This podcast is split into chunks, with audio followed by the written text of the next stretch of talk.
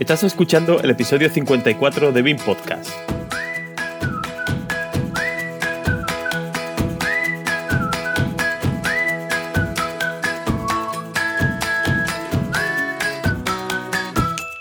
Hoy hablaremos sobre nuestros propósitos para 2024.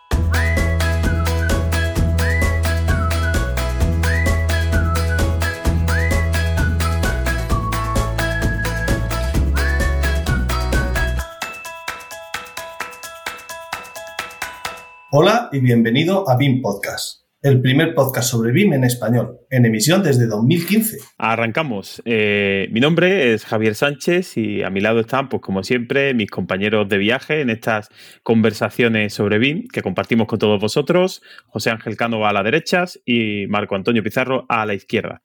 Hola José, ¿qué tal? Buenos días, tardes, noches, dependiendo de la hora a la que escuches este podcast y feliz año, gente. Pues sí, feliz año también para ti y feliz año para ti, Marco. Pues igualmente, hola Javier, hola José. Hoy, sin que sirva de precedente, no tengo un guion planificado, como suele ser habitual, sino que vamos a tirar un poco de improvisación planificada, porque en este episodio hemos decidido hacer algo un poco diferente, prescindir de nuestros queridos invitados, siempre el alma del programa, para mantener una tertulia más ligera sobre efectivamente qué, esperamos, qué le pedimos a este 2024 que acabamos de inaugurar. Pues nada, habrá que volver, José, a esa etapa primigenia de BIM Podcast donde no teníamos la suerte de contar con la excelsa prosa guionizada ¿no? que nos da Marco. ¿Cómo te, te hace sentir esta vuelta al pasado? A mí joven.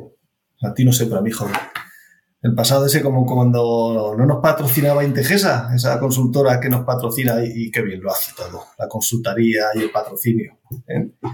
Pero bueno, volviendo al podcast y parafraseando a Jorge Manrique en sus coplas a la muerte de su padre, ¿cualquier tiempo pasado fue mejor? Para unas cosas sí y para otras no. Para esto, a este programa vamos a hacer hoy, pues simplemente distinto. Vamos a intentar hablar un poco sobre nosotros y el año del que ya casi nos hemos ventilado un mes. Pues sí, la verdad es que hoy estamos aquí un poco a pecho descubierto, ¿no? Como, como se suele decir. Y bueno, aunque no tenemos, como decía Marco, esos invitados que son la razón de ser realmente de estos episodios, pues sí hemos querido mantener esa eh, estructura tradicional, podemos decir, ¿no? De, tres bloques para intentar más o menos organizar algunas de las ideas que teníamos planteadas para, este episodio e intentar pues no pisarnos eh, demasiado, ¿no? Como siempre, tres bloques. Primer bloque, eh, nos gustaría mm, tener esa tertulia y desnudarnos un poquito a nivel profesional para este 2024 un segundo bloque en el que, bueno, pues como todo buen profesional estamos obligados a formarnos, a seguir investigando, a tener, bueno, pues inquietudes sobre nuevos temas, pues ver qué planes, hemos llamado planes formativos, tenemos para este año 2024. Y por último, pues eh, todo, bueno, todo ello ligado al mundo BIM y por último, queríamos hablar un poco de nuestra agenda, nuestro calendario para este 2024, pues qué eventos tenemos ahí anotados, cuáles están con bolígrafo, cuáles están con lápiz y cuáles a lo mejor después de este episodio eh, se añaden al, calendario. Así que nada, yo creo que si queréis vamos a arrancar con, con ese primer bloque de metas profesionales y José, yo te he puesto a ti el primero en azul, he ido rotando los colores de quien responde primero y, te ha tocado el primero. Pero que esto es todo, que, no es broma, que pone aquí bloque 1, bloque 2 y bloque 3 y no hay nada más en el guion. ¿Qué pretendéis? Volver a los orígenes de BIM Podcast. Eso será lo que que hacíamos. Sí, hemos venido aquí a, a, desnudarnos, a mostrar nuestras vergüenzas, las mías, por lo menos, que ya sabéis que me siento desnudo, sin guion. Pues sí, tal cual. Así hemos hecho, en verdad, esto es una ¿cómo se dice? Una, prueba de, de, podcasting, ¿no? Para ver si de verdad tienes lo que hay que tener para hacer la improvisación 100%. Bueno, pues bajad un poco la, luz y poned música. Pues José, venga, esa música. ¿Qué esperas tú para la faceta profesional 2024? ¿Se prevén cambios, mejoras, empeoramientos? Uh, mira, desde hace chorrocientos años no cogía vacaciones esta Navidad. Y uno de estos días, estando medio croqueta con los amigos, le dije, este tiene que ser el año del cambio. O me hago autónomo o me hago funcionario. No hay más opciones. Y no sé si vosotros pues, llegaréis a escuchar las carcajadas de donde estuvierais. Esto, no, todo esto viene porque desde hace ya un tiempo yo lo que estoy viviendo no es ni medio normal. Yo llevo trabajando casi 30 años y, el ritmo, la presión, la cantidad de la calidad y la repercusión económica desde estos últimos años es que no pueden ser buenos para la salud ni para la productividad. No puede ser que desde mediados del año pasado tengamos este 2024 cubierto y aún se quiera coger más trabajo. Y ya se corre. Como le digo a mis jefes, si no puedes quedar bien con todo el mundo, no quedes mal con todo el mundo, si no podemos atender. O sea, a mí me gusta mi trabajo, me gusta lo que hago, pero no puede ser que cada cinco minutos se me esté cambiando de actividad. al final del día resulta que he estado con 30 cosas y las tengo todas a medio y termino el día con la sensación de no haber hecho nada productivo. De hecho, le dije a mi jefe que se escuchara el capítulo de Bin Level sobre interrupciones. Eh, imagina el caso que ha hecho. Ese no sabe. Oye, si conseguiste que lo escuchara, ya es un triunfo. ¿Y qué va? Si le cuesta mandar un WhatsApp, ya no te digo. no sé si escuchará el de Iván, espero que este no lo escuche. No, pues es cierto, si me dice, toma, mándale este mensaje, el contacto de no sé quién, y me da su teléfono para que yo le mande cosas a, la gente. Eh, sí, tecnológicamente, como comercial es muy bueno, como experiencia como electricista es muy bueno, pero tiene esas cosillas. Entonces, ¿qué? ¿y si escucha este episodio, qué le decimos? a lo mejor no estoy yo con él cuando lo escuche, porque estará jubilado. Entonces, ¿Qué pasa? Que si no puede ser que una sola persona pues, esté realizando presupuestos, lleve la gestión de almacén, contacto con proveedores, con comerciales, visitas de obra, eh, soporte informático, todo lo que se os ocurra, dibuje, calcule, trabajos de ingeniería. ¿Qué pasa? Cuando llego a mi casa, pues llego hasta con ansiedad. Y seguramente parte de culpa sea mía por implicarme tanto que, que no sé dejármelo en el trabajo. Así que me despierto pensando, mañana tengo que enviarle un mail a este, que no se me olvide que tengo que terminar esto y mandarlo, que tengo que entregarlo, y así todo. Así que decidme vosotros con qué ganas llego yo a casa a ponerme a estudiar la Constitución, la ley de procedimiento administrativo, de curiosear BIM. Así que... Pues vamos a descartar la opción de funcionaria.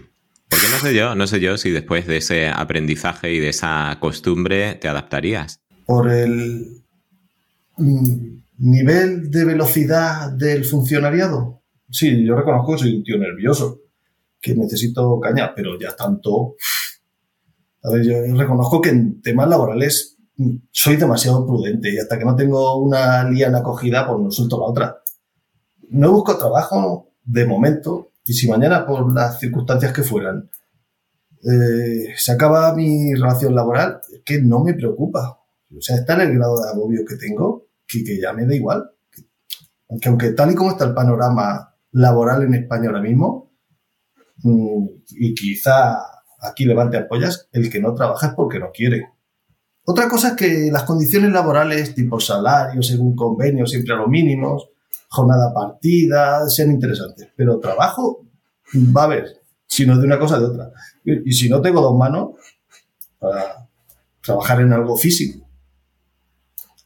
Así que esas son mis perspectivas. Si no cambiar de trabajo, por lo menos levantar el pie.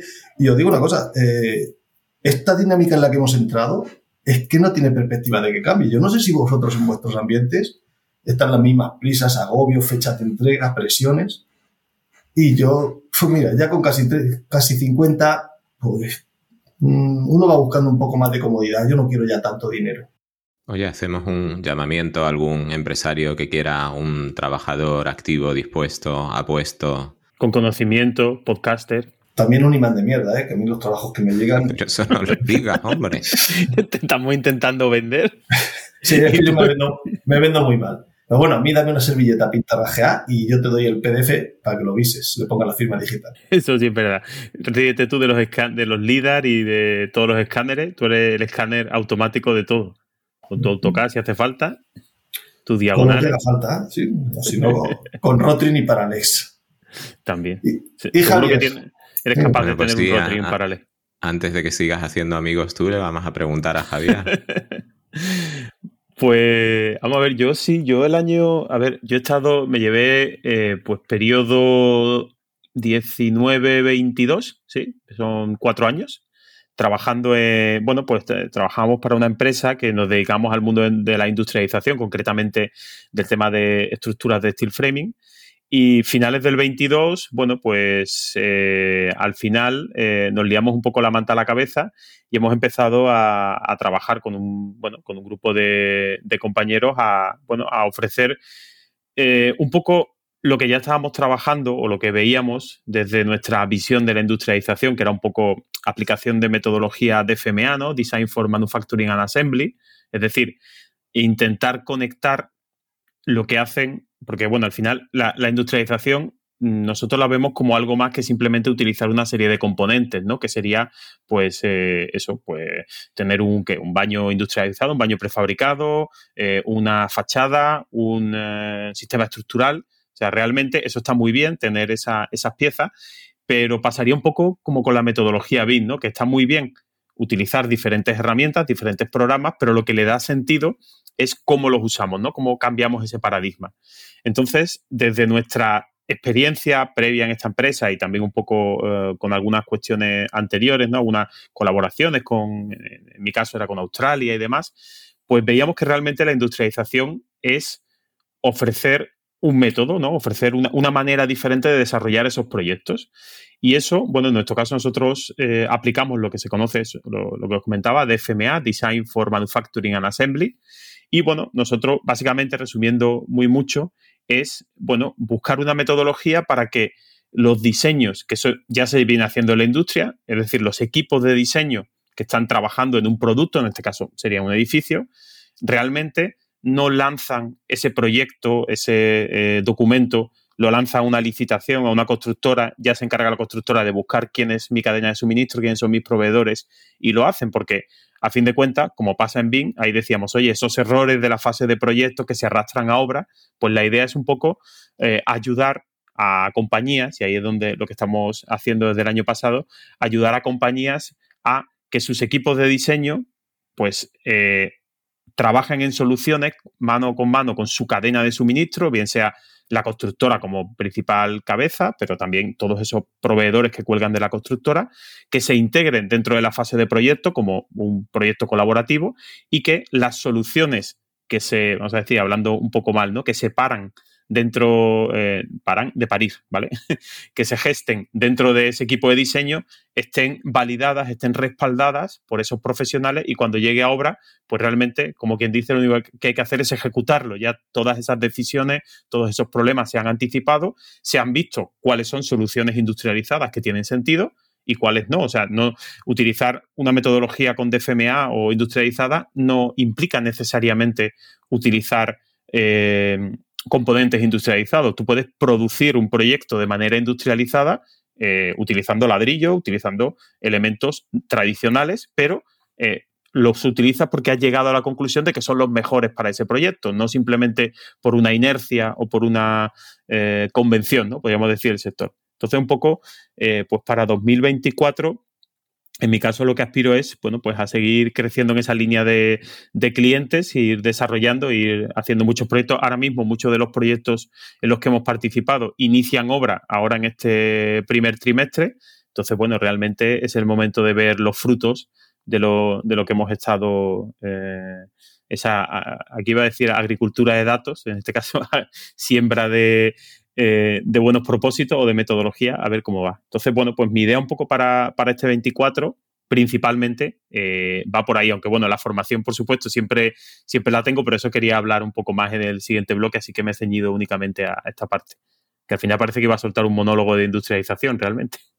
Oye, ¿y, em, em, vuestra relación con el cliente cómo es? Porque al final vosotros os dedicáis a una em, cuestión bastante especializada. Sois eh, tenéis experiencia, pero una experiencia que habéis adquirido casi como pioneros, ¿no? En un campo que está todavía muy por explorar y por desarrollar. ¿Vuestra relación con el cliente cómo es? ¿Actuáis como una consultoría que, no sé cómo decirlo, sobrevuela su flujo de trabajo o os remangáis y os sentáis con ellos a mm, desarrollar? Nosotros ofrecemos, a ver, realmente eh, el equipo que tenemos, eh, vamos desde conocimiento o sea, tenemos en diferentes personas, varias, algunas tareas en varias personas, pero abarcamos desde esa experiencia de la propia realización de proyectos, la parte técnica, ¿no? De, saber hacer un proyecto, la parte de conocer cómo funciona el mundo de, eh, de los proveedores, o sea, qué hay que pedirle a un proveedor, eh, qué necesidades tiene un proveedor, de cuándo, sobre todo en el mundo industrializado, pues qué eh, mm, anticipación tienes que tener para ciertas decisiones, cómo tienes que meterlo dentro de, una, de un calendario de producción. También tenemos, contamos con gente que, por cierto, Fernando grabó con, con, Enrique en... ¿Cómo se llama el podcast de Enrique? Nunca me acuerdo. Comunicar, Enrique Alari eso, y Antonio Verdú. Eh, grabó Fernando Cervero, que también grabó con, eh, con Iván Guerra, un B-Level. Bueno, ellos se dedican, eh, ellos tienen realmente la parte de las Planner System, ellos tienen su compañía que es Theme Productivity y se, se encargan con ello. Entonces, bueno, ellos tienen muchísima experiencia en ejecuciones de obra y en controlar la planificación de obra. Entonces, nuestra relación con el cliente es, bueno, normalmente trabajamos con clientes que te ofrecen una cartera de proyectos, es decir, o intentamos, aunque se puede hacer de manera individual proyecto a proyecto, pero se intenta buscar a alguien que tenga dos, tres, cuatro proyectos para poder aprovechar lo que se aprenda y las relaciones que establezcas con tu cadena de suministro y las soluciones que decidas, poder aprovecharla en varios proyectos, ¿no? Digamos que lo, eh, sería como hacer BIM para un proyecto o hacerlo para cuatro o cinco, ¿no? Pues si tenemos que aprender a hacer cosas, mejor hacerlo con varios, ¿no? Y dentro de, de esa relación, pues realmente eh, al final nosotros siempre pedimos, se parece mucho a un proceso colaborativo, ¿no? Es decir, tú tienes, normalmente en un colaborativo hay tres patas. Está el, um, promotor, el equipo de diseño o el proveedor de diseño o el equipo de arquitectura, como quieras verlo, y eh, la constructora. Entonces nosotros planteamos una metodología de trabajo en la que mediante eh, reuniones de seguimiento y acompañamiento, marcamos un hito de cómo va a ser, hacemos una planificación general de todo el proceso, desde la obra, o sea, partiendo como las planes de atrás hacia adelante, ¿no? Vamos al último planificador, vamos desde la obra hacia atrás recopilando hitos y vamos marcando, vamos definiendo al margen de los hitos tradicionales de un proyecto, pues aquí entregamos un proyecto de ejecución, aquí un proyecto básico, aquí solicitamos licencia, aquí nos dan la licencia, eh, aquí acabamos obra, aquí tenemos financiación, o sea, hitos normales de, un proyecto. También metemos metodología de, bueno, pues cómo vamos desarrollando ese proyecto, es decir, cómo vamos validando las soluciones que hay que aplicar en el proyecto para que todas esas personas se tomen las decisiones, como en este caso le gusta decir a Fernando, que se tomen las decisiones en el último momento responsable, ¿no? Es decir, yo puedo tener, imaginemos, una estructura industrializada que requiere, pues supongamos, tres meses de, producción el primer elemento. Bueno, pues si nosotros tenemos un inicio de obra, eh, qué sé yo, en junio, pues como muy tarde, tiene que estar decidido todo el sistema estructural, pues qué sé yo, seis meses antes, porque eso aplica después a incendios, aplica a instalaciones, aplica a la producción. Entonces, bueno, es un acompañamiento con sesiones, pues normalmente semanales, sesiones generales, en las que se va em, verificando esos hitos y se, va haciendo ese seguimiento, pero lo que sí hacemos después, y de ahí un poco que seamos un equipo eh, pluridisciplinar, es que, bueno, pues en la parte de proyectos pues a los que estamos más dedicados a proyectos nos toca estar con ellos, con los arquitectos, con los eh, aparejadores, con los ingenieros, eh, ayudándoles a tomar decisiones y, bueno, conforme va avanzando con dirección de negocio, que hay que pues también explicarle cosas a dirección de negocio eh, y después cuando llega la obra, pues ya con los equipos de obra y también muchos de esos equipos de obra, nosotros incluso dentro del propio proceso pedimos que los jefes de obra que normalmente no ven el proyecto hasta que casi que está contratado, o sea, casi que se lo tiran encima de la mesa y le dicen, ala, defiende el proyecto este, tienes que conseguir bajarle medio millón de euros. Pues nosotros, ese jefe de obra, hacemos que esté durante la redacción del proyecto. O sea, le pedimos a la constructora que designe a su jefe de obra, que eso a veces cuesta, cuesta trabajo, que lo designe en fases iniciales para que el jefe de obra, como responsable último de eh, ejecutar ese proyecto, eh, esté al tanto de las soluciones y diga lo que tenga que decir y opine lo que tenga que opinar, ¿no? A ver si vamos a decidir entre todos en una mesa que la solución de impermeabilización es X y cuando llega el jefe de obra, pues dice que no, mira, que es que no voy a hacer eso porque no tengo problemas de contratar eh, tales proveedores o me da problemas de retrabajo, me da un problema de tiempo, lo que sea, ¿no? Entonces, intentamos meter a todo el mundo. O sea, un poco en resumen, es sistematizar algo parecido que hace la, lo mismo que hacemos con BIM, pues llevarlo a la producción de proyectos, pero metido de, hasta la definición de, de elementos, ¿no? Un poco así, si es lo que querías ver. Me enrollo mucho con esto. ¿eh? No, oye, Marco, el tío este que está hablando tiene un podcast. Sí, sí, va, a haber que invitarlo. A Pero es que en vez de grabar yo, tendré, que traer a alguien para, para grabar lo que lo cuente, que a mí no me gusta contar si estas cosas están... No, eso parecía, que no te gustaba, sí. No, pero bueno, un poco para que la gente se olvide muchas veces que el tema de la industrialización se ve como que, ah, eso es para utilizar prefabricado. Y realmente si te metes en el fondo hay, hay mucho más. O sea, tiene que ver con Lean, ¿no? Con eso, con metodologías ágiles, con quitar las siete basuras del Lean, que si los retrabajo, lo, el, eh, está la octava, crea el me sale ahora el nombre, el talento desaprovechado, el no sé qué, limpieza, bueno, todos esos temas, pues llevarlo, que llevan, que están como muy, a ver, tú cuando ves a, eh, es que tampoco me gusta mucho hacer los símiles con el mundo del automóvil, porque al final es que siempre se utilizan los mismos símiles, ¿no? Pero eh, cuando SEAT está definiendo un nuevo proyecto, un nuevo coche, eh, SEAT no dice voy a hacer un nuevo coche y después dice, ala, proveedores, aquí tenéis, fabricadme esto, sino que sienta a sus proveedores y dice, oye, el coche va a ser este, ¿qué plataforma elegimos? Vamos a elegir tal plataforma. Oye, tenemos disponibilidad, podemos reaprovechar desarrollos que ya tenemos. Sí, oye, no, pero no me interesa. Estamos mm, teniendo problemas en producir el faro, no sé qué. O sea, sienta todo el mundo, pues un poco eso mismo es lo que estamos nosotros intentando que la construcción se haga, ¿no? De traer a, ese tipo de eh, ese tipo de decisiones, llevarla a la fase de proyecto, lo cual además genera yo creo que es enriquecedor. El otro día, no, el otro día no, esta mañana, eh, me estaba sentando en una, en una sesión que teníamos y tuve un poco, me, costaba hacer, en este caso era con un, aparejador, un DEO, que estábamos en fase de proyecto básico todavía y eh, yo le pedí que fuésemos adelantando mediciones, ¿no? Y teníamos también a la constructora y le digo, oye, y ya que estamos aquí, no digo, yo entiendo que tú sabes medir mejor que yo, seguro, digo, no, digo, eso no, no lo dudo, pero siempre hay discrepancia entre, y eso ahí me acordé mucho de José, de cómo miden en fase de proyecto y cómo, y cómo necesita que venga medido en obra, ¿no? Para, bien sea para contratar, para pagar, para hacer un comparativo, para lo que sea.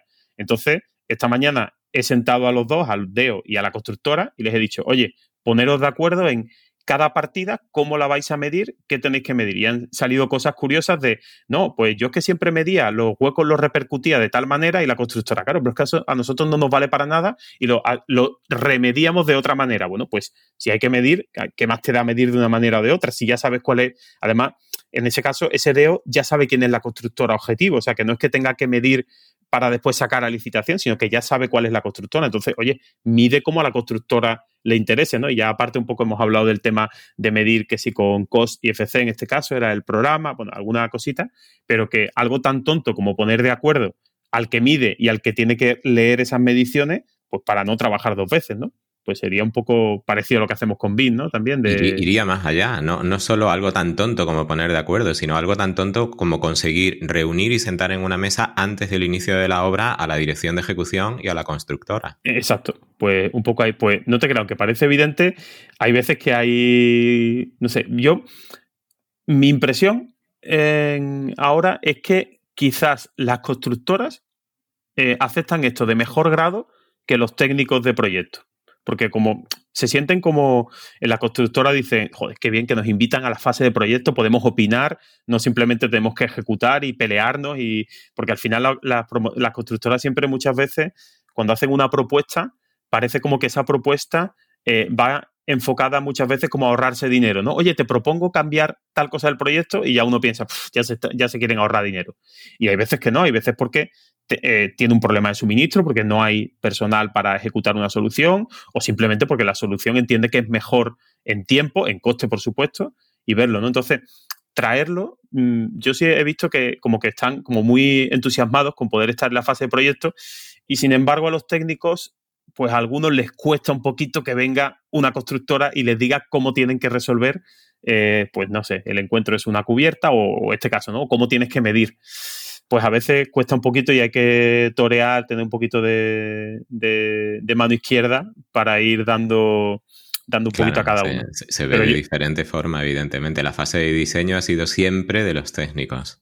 Y, le ha llegado un, producto ya predeterminado a la constructora. Entonces, eh, eh, bueno, pues hasta cierto punto es lógico que se vea así, ¿no? Que el técnico vea cómo se inmiscuyen en su fase de diseño, que era suya, y el constructor pues vea con buenos ojos que, tiene algo que decir en, una fase que normalmente le, estaba vedada. Claro, y, es verdad que también se nota, eh, claro, este, el poder meter a constructoras requiere que sean constructoras que tengan cierta, cierta potencia porque el problema que tenemos en España es que muchas constructoras, sus oficinas técnicas son limitadas. O sea, en el sentido de que son oficinas técnicas que son capaces de estudiar proyectos, de medir, eh, pedir ofertas, comparativos y demás, pero no todas las constructoras tienen esa capacidad de tener gente dispuesta o con capacidad de meterse en un proyecto y de participar, ¿no? Tener un poco como esa actitud. Entonces, también es cierto que hay que buscar, igual que hay que buscar técnicos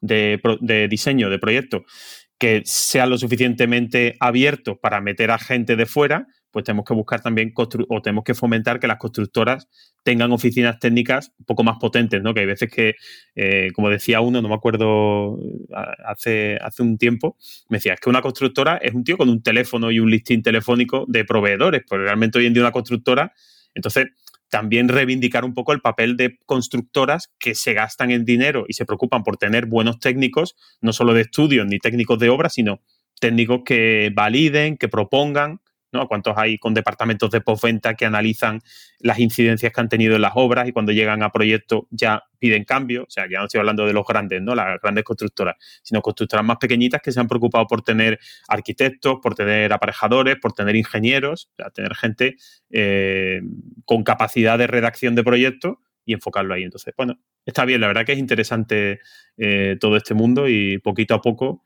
a ver si en 2024 pues seguimos avanzando lo que estamos eh, haciendo desde 2023. Me chirría una cosa, y, no quiero alargarlo más, que te estás enrollando mucho, más que una persiana. ¿En qué mundo vivís que sentáis al jefe de obra de una constructora mm, para la fase de diseño?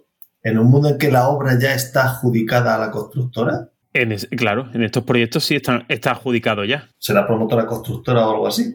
No, no, no, no. La constructora puede ser externa, no hay ningún problema. Lo que pasa es que hay un acuerdo de que este proyecto lo hace tal constructora porque tienen una buena relación y, bueno, eh, quizás a veces lo que, es lo que más cuesta, hacer entender eso, que eh, hacerlo... Por eso eso desde un anteproyecto suele ser difícil, pero sí se puede hacer con un básico medio que hacer un básico, hacer una licitación y, y, en el ejecutivo que entre ya la constructora. Sería otra forma de, hacerlo también. Aunque es verdad que si hay suficiente confianza entre constructor, promotor y demás, pues lo ideal sería poder empezar y que nadie engañe a nadie. Oye, yo tengo mis números, que al final es, eh, de nuevo aquí voy a citar a, Fernando, que me lo ha recordado, él dice un poco cambiar el paradigma, porque ahora mismo estamos acostumbrados a la constructora que hace presupuestar un diseño detallado. ¿No? Es decir, nosotros hacemos un proyecto, lo detallamos a nivel de proyecto de ejecución y la constructora lo presupuesta. Pues realmente lo que se está intentando aquí es diseñar hacia un presupuesto detallado, ¿vale? Es decir, eh, yo tengo, eh, perdón, diseñar contra un presupuesto detallado. Yo tengo los costes muy claros de lo que quiero que cueste este edificio, lo que me puedo gastar en tales eh, sistemas, tales elementos. Entonces vamos a meter a todo el mundo a que diseñe pensando en que nos tenemos que gastar, pues qué sé yo, 1.100 euros el metro cuadrado. Y en la fachada no nos podemos gastar más de 185 euros por metro cuadrado o lo que sea, ¿no? Entonces, bueno, es un poco eh, qué es lo que más cuesta a los técnicos de proyecto, el que cada vez que hacen un clic de ratón eso cuesta dinero y tener un poco en mente que, que cuesta. Así que bueno, no me enrollo más. Eso es lo que, lo que le pido yo al 24, que me he comido medio episodio. Joder, qué mundo más bonito. Un mundo al revés que el mío. A mí me dicen, la obra va a ser tuya, pero ahí tienes los planos de planta con cotas, ponle enchufes y dame presupuesto. O sea, diseña tú la instalación eléctrica. Sean viviendas, sea un museo, sea un polideportivo. Marco, te toca. ¿Tú qué esperas para el 24? Que tú tienes muchas cosas también. A ver, pues em, sí, yo tengo muchas cosas, he tenido muchas cosas en el 23, en el 22 y bueno, en principio em, confío y espero que sigan en el 24. Mi, mi, día a día, pues digamos que tiene una parte común, ¿no? Ya sabéis, eh, ya sabe todo el mundo que tengo, tenemos esa relación con la Fundación Laboral de la Construcción, a la que hay que dedicarle una parte del día eh, directamente en actividades formativas o en la definición de ese itinerario formativo BIM que no deja de, cambiar y de ampliarse y de adaptarse a los tiempos. Eh, desde Integesa, pues también eh, toca dedicar una parte del día a la consultoría, implantación. Con CIPE, yo sigo colaborando con CIPE en una mm, magnífica simbiosis eh, que a mí me obliga pues a intentar estar al día de todo lo que se cuece, que no es fácil con todo lo que se cuece en CIPE y, bueno, incluso cuando se tercia, pues ayudando en cocina en esa, en esa cocción. Digamos que esa sería la, parte más o menos continua de mi día a día laboral y hay otra parte pues eh, que podemos considerar más eh, incidental o más temporal o más estacional. Y lo cierto es que em, este año 2024 pues ha arrancado fuerte em, y aquí pues podemos poner encima de la mesa, como todo el mundo sabe, el, MITMA, ¿no? que ya no es MITMA porque ahora transportes va por un lado y agenda urbana por otro, pero bueno, el, el MITMA como tal convocó subvenciones a los colegios y consejos para formación BIM. Y em, este año una formación BIM muy orientada a la contratación pública. ¿eh? Ya sabemos que tenemos el plan eh, BIM de la Administración General del Estado. Bien, pues de una forma u otra los tentáculos de esa convocatoria pues me han tocado, además varios de ellos. Por un lado, el, el CESCAE, el Consejo Superior de Colegios de Arquitectos de España, ha contado conmigo para coordinar una acción formativa muy específica para arquitectos y me ha tocado conformar un equipo de nueve magníficos y justo ahora pues estamos ultimando las entregas para intentar que todo esto se pueda ofrecer desde ya, desde principios de febrero. ¿Y por qué? Porque todo tiene que haber concluido, si no me equivoco, el, para San Jorge, 23 de abril. Em, se trata de una formación muy orientada al, como digo, al colectivo de profesionales de arquitectura pero que eh, intenta ser para todos los públicos, como BIM Podcast, ¿no? Esta es la parte complicada, ¿no? Que se fije no tanto en las ramas del árbol de la metodología BIM, pues ahora vamos a hablar de modelado con Revit y tal, no, sino que parta del tronco, del principio de todo. ¿eh? No se va a hablar de herramientas, ni se va a hablar de procesos específicos, es decir, no se va a enseñar a usar herramientas, para eso hay mucho material y mucha formación, sino que lo que se pretende es transmitir esa visión muy global de lo que implica y lo que supone el desarrollo de proyectos bajo metodología BIM ¿Y cómo se lleva eso a la práctica del día a día de un pequeño o de un mediano estudio de, arquitectura? Y poniendo, pues, por supuesto, el, foco en el ingrediente colaborativo, en el necesario uso de estándares, ¿eh? todo lo que tiene que ver con ISO 19650, Plan BIM también, ¿no? que conecta mucho con, con, la esencia de esa ISO 19650 y mm, estamos intentando, pues, eh, em, darle peso a la presencia del arquitecto más allá de esa fase de diseño conceptual. Hablabas tú, Javier, ahora, pues, de, ese planteamiento global del proyecto, ¿no? Eh, los arquitectos, no digo los técnicos, digo específicamente los arquitectos, pues tenemos ese amor, ese cariño por la fase de diseño conceptual y nos cuesta eh, ir más allá, ¿no? Pues hay que entender que tenemos que estar ahí. Ahora estoy hablando con cierto corporativismo, no me hace demasiada gracia, pero bueno, sí, ahora mismo estoy hablando como arquitecto y haciendo una pequeña crítica al colectivo. A veces nos quejamos de la falta de trabajo, pero hay que entender que el trabajo del arquitecto está más allá del estudio y más allá del diseño y más allá de de la fase inicial del proyecto, ¿no? Pues eh, eso, intentando hacer ver que BIM es muy, muy aplicable ahí en esas fases y que el arquitecto también tiene que estar ahí. ¿eh?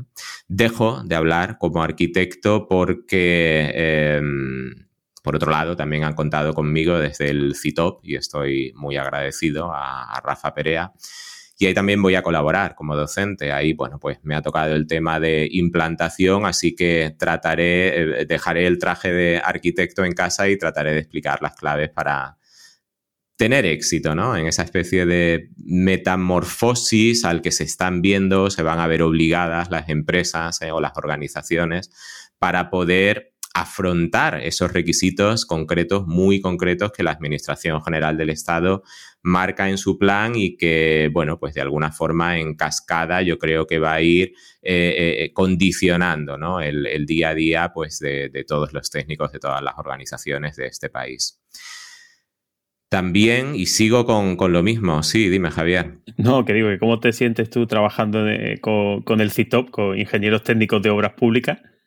Eh, bueno, o cómo se sienten ellos trabajando contigo. Mm, ellos trabajando conmigo, no sé, e, espero y, y, confío en que bien, porque bueno, participé ahí en la formación año 2023 y me han vuelto a llamar para 2024, así que no deben estar muy descontentos. Ellos conmigo no sé, yo eh, con ellos muy a gusto, a pesar de que absurdo sería que dijese lo contrario, pues estoy fuera de mi zona de confort, ¿no? Pero yo creo, tú también de alguna forma estabas hablando de eso hace un momento.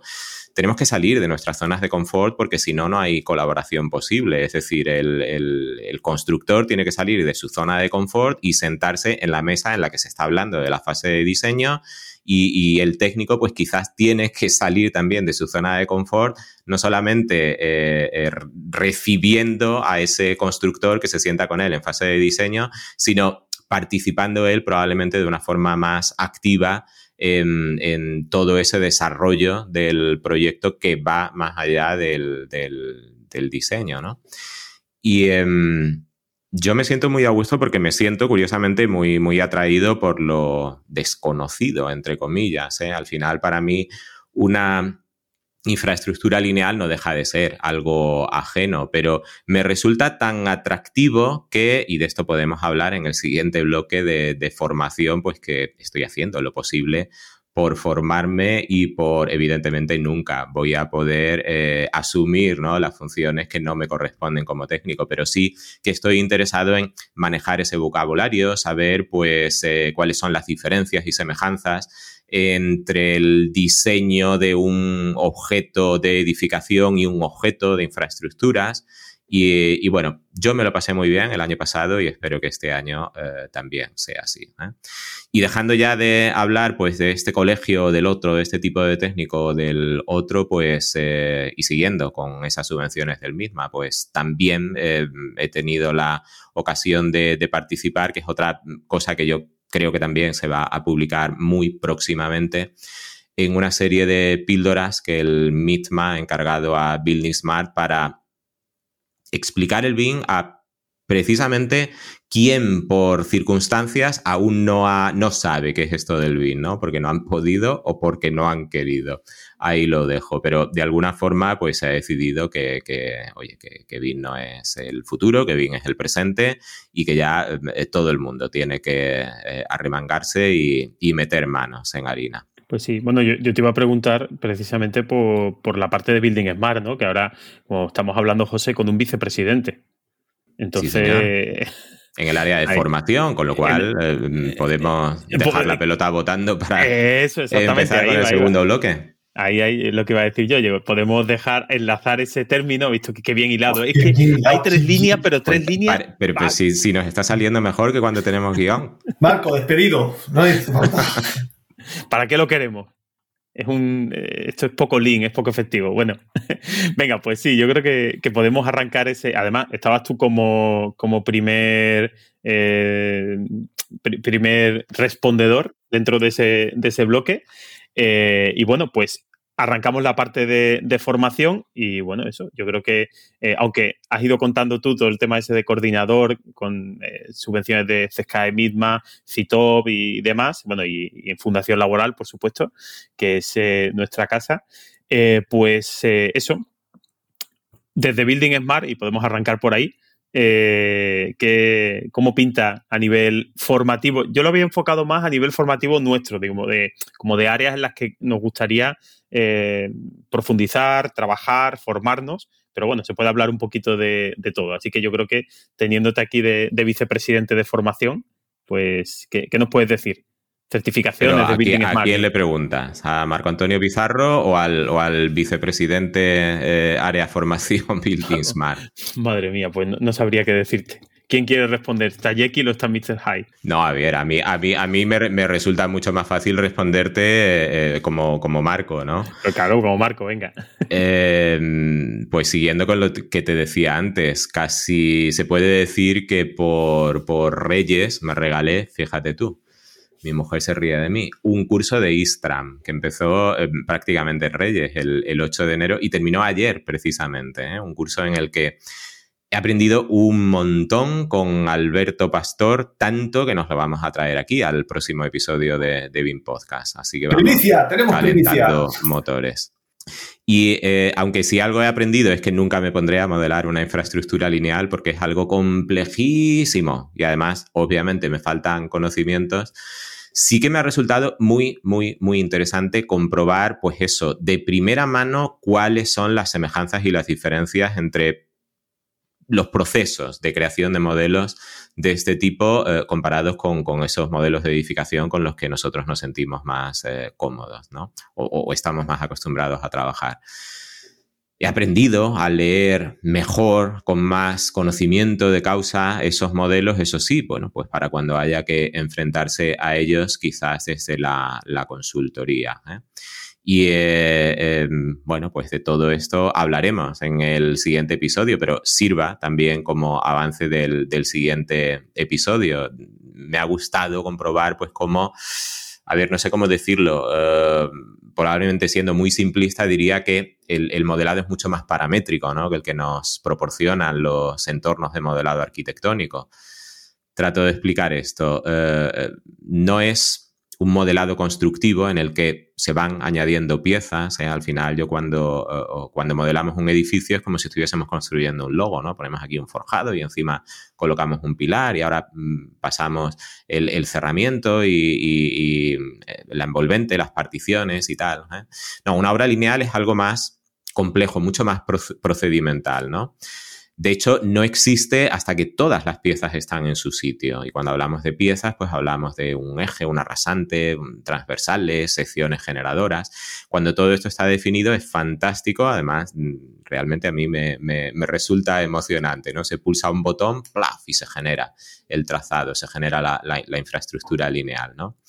Se genera en ese momento en base a una configuración paramétrica concreta y ya de ahí pues se crean los planos y en su caso el modelo BIM, el IFC, el 4x3, que es fantástico, ¿no? De estar inaugurando también ese, ese, esquema del estándar IFC, pero en realidad es un modelo eh, em, o, un volcado de información legible de una configuración paramétrica concreta, ¿no? Y eso es muy distinto del, proceso que nosotros manejamos normalmente para crear una edificación. Y, bueno, pues por ahí ha empezado el año, yo ya me doy satisfecho con lo que he aprendido ahí y, y bueno, quedan tenemos 11 meses por delante para seguir aprendiendo cosas. Pero bueno, yo, mm, yo creo que a todos, ¿no? A todos los que tenemos esta eh, inquietud, pues nos caracteriza el que de vez en cuando nos gusta echar un ojo, salir de nuestra zona de confort y yo creo que es eh, en lo que hay que, bueno, insistir o, reservar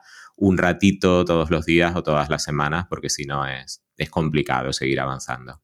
Entonces, descartamos que las obras lineales sea como la herramienta barandilla que definimos y decimos, ala, extrúyete aquí y, que salga todo, ¿no? Bueno, no creas, yo diría que la barandilla como tal es como un ejemplo muy simplificado de cómo funciona una obra lineal, pero sí, al final cuando, o dejo de hablar de Istra, hablo de Alplan Bridge, ¿no? que hoy precisamente han presentado novedades y, eh, y he echado un ratito mirando. Funciona, mm, a ver, eh, salvando las distancias, pero funciona como la barandilla de Revit. O sea, tú defines un objeto paramétrico que, se desarrolla a lo largo de, un eje, ¿no? Y que puede ir cambiando su sección o no, o adaptándose a determinadas condiciones de contorno, pero, pero no, no lo descartamos. Es un buen ejemplo. Has dicho, Marco, has dicho que algo así como que la obra lineal es más complicada que la edificación. Sí, a ver, probablemente lo haya dicho y probablemente me tenga que comer mis palabras en el próximo programa.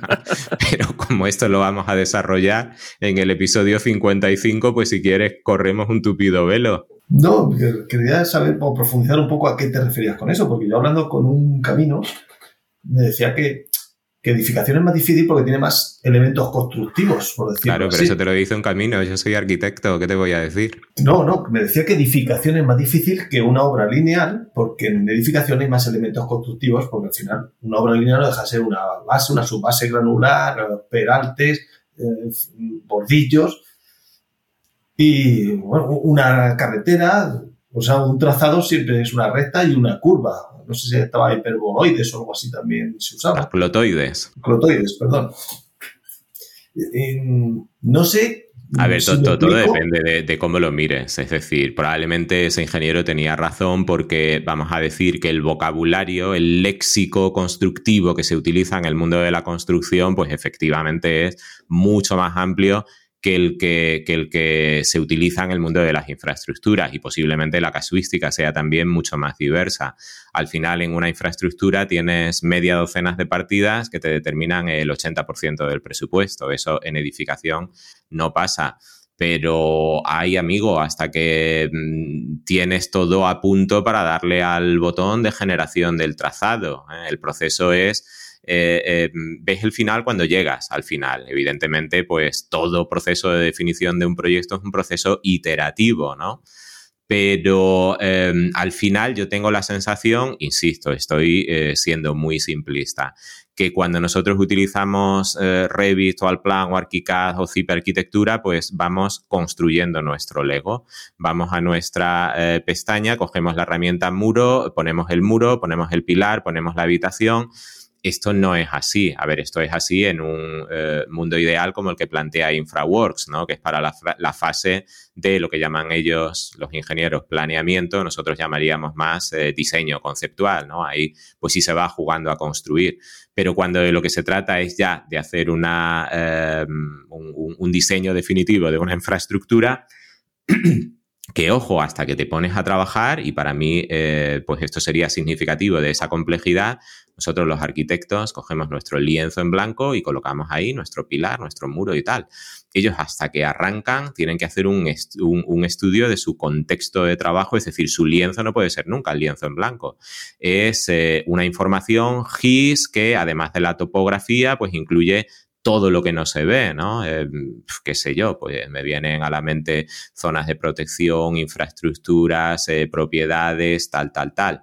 Es decir, que hasta que arrancas a trabajar, cuidado. Y una vez que te pones, pues empieza a definir ejes, alineaciones, secciones que van cambiando, que tienen que interaccionar de una forma determinada con esa topografía, con unas eh, eh, condiciones eh, muy concretas, con una normativa de aplicación, donde hay elementos que son lineales, pero otros elementos que no son lineales, que son necesarios drenajes que hay que prever estratégicamente. Es decir, la visión global que hay que tener me parece que hace de la disciplina algo más complejo que la disciplina de la edificación, que la puedes ir atacando pues eh, em, de forma mucho más lineal, ¿no? Sí, que, nosotros usamos elementos más tangibles y pasamos de una visión general a profundizar hasta el detalle y aquí es menos tangible, menos... Pero chico, que de esto quien sabe es, es, Alberto Pastor, que tenemos un episodio 55 para hablar de esto. Ya tienes un par de preguntas para el próximo episodio. Vea, hay que decir que parte de la culpa de que no, de que hoy estemos grabando sin, sin guion ha sido porque Marco ha estado muy liado con el curso de Istran, entonces no había tiempo para el guion. Y por eso hemos tenido que hacer un episodio sin guion. No, he tenido un enero endiablado de, de, actividades presenciales por la tarde, tanto que la mitad de las clases de Istram me las he chupado. Afortunadamente se grababan. Madre mía. Oye, por cierto, ¿ha sido un curso desde, desde, desde organizado por Istram o, ha sido em, externo a Istram?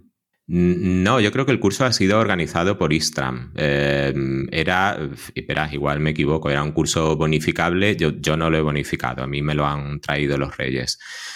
Pero sí, yo, vamos, yo creo que la organización partía toda de, de Istram, pero vamos, que insisto, que tenemos un episodio 55 donde va a venir Alberto Pastor. Vale, vale. Entonces, para este año, ¿qué, más vas a aprender aparte de, de Istram que ya sabes?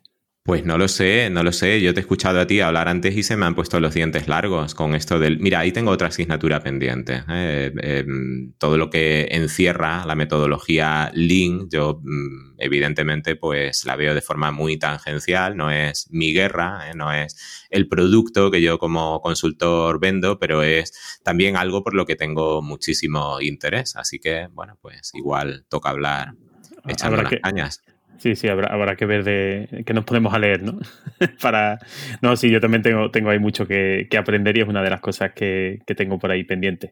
Eh, José, tú, que de tanto sabes, ¿qué más quieres saber? Eh, yo, mira, mi plan formativo de este año va a ser escaso porque yo creo que ya lo sé todo. Claro, pues por eso te digo. Entonces terminamos pronto. pero fuera de coñas, eh, aparte lo del procedimiento administrativo, la constitución, el estatuto básico del empleado público y todas esas historias, a un familiar, un arquitecto con el que he colaborado alguna vez, le ha hecho un proyecto de una vivienda unifamiliar.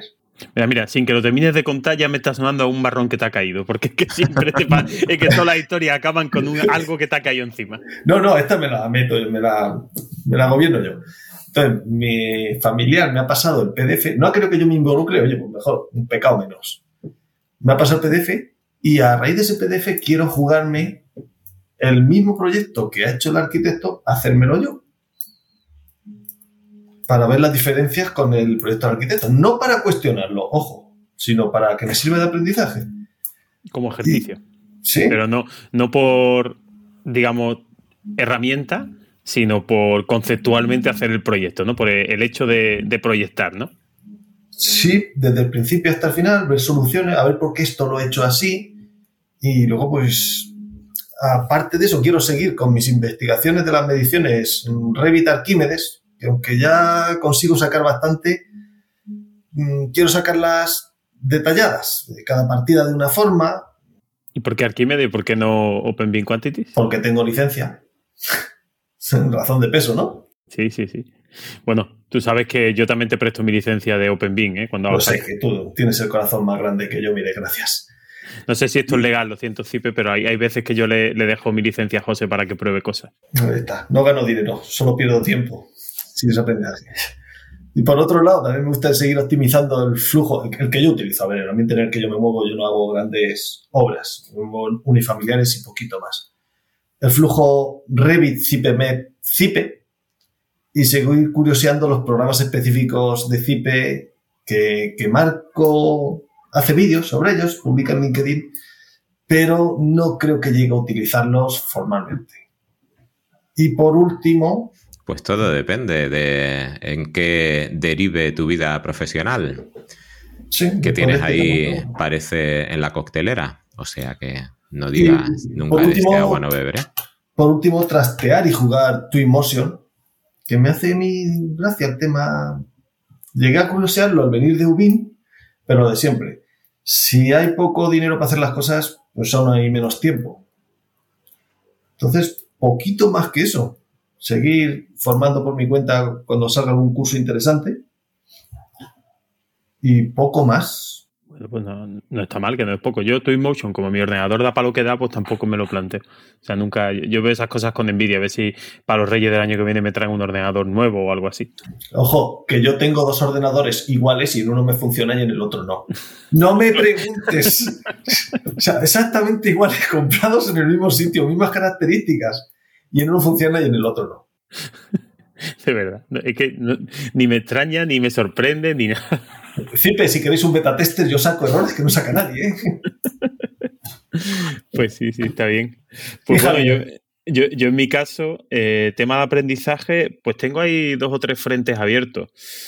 Eh, por un lado, mm, bueno, seguir profundizando el tema de mediciones. Le, le, comentaba el otro día, precisamente con un, con un aparejador, estábamos en un proyecto que, bueno, le decía yo que deberíamos medirlo dentro de este proceso eh, con, concretamente era con Cost IFC, que era la herramienta que tienen implementada en la compañía.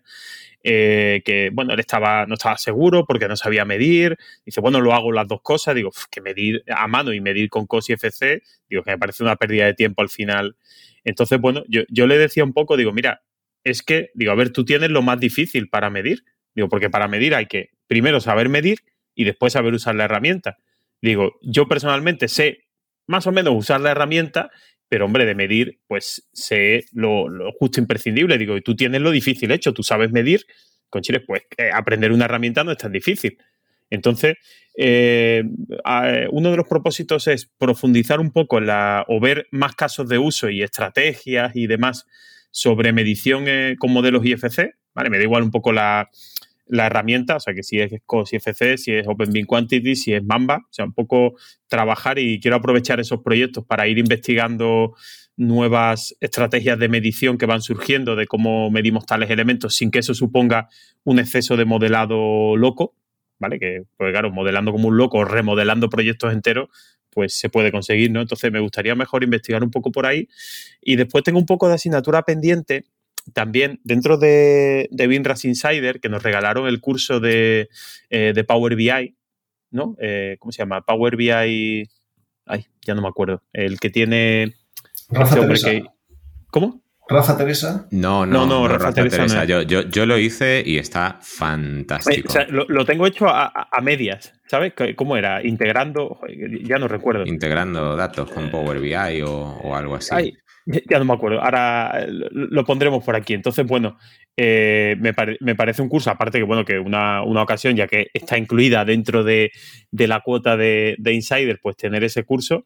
Y la verdad es que me gustaría un poco profundizar porque mi idea es hacia donde queremos ir ahora, bueno, pues un poco enlazando con lo primero del tema eh, laboral, el ir eh, poco a poco conforme se van tomando decisiones dentro de un proyecto, poder ver el impacto que tiene esa decisión, tanto en tiempo como en coste, que son como los dos indicadores más evidentes de, un proyecto, ¿no? Cuánto tardamos y cuánto eh, cuánto nos cuesta hacerlo, aunque habría otros dentro de, la entrega de valor, pues tendríamos que qué calidad ofrecemos al cliente, qué simplicidad. Bueno, hay otros factores un poco más difíciles de medir, pero el tiempo y el coste es algo como que parece fácil, todo el mundo lo, entiende.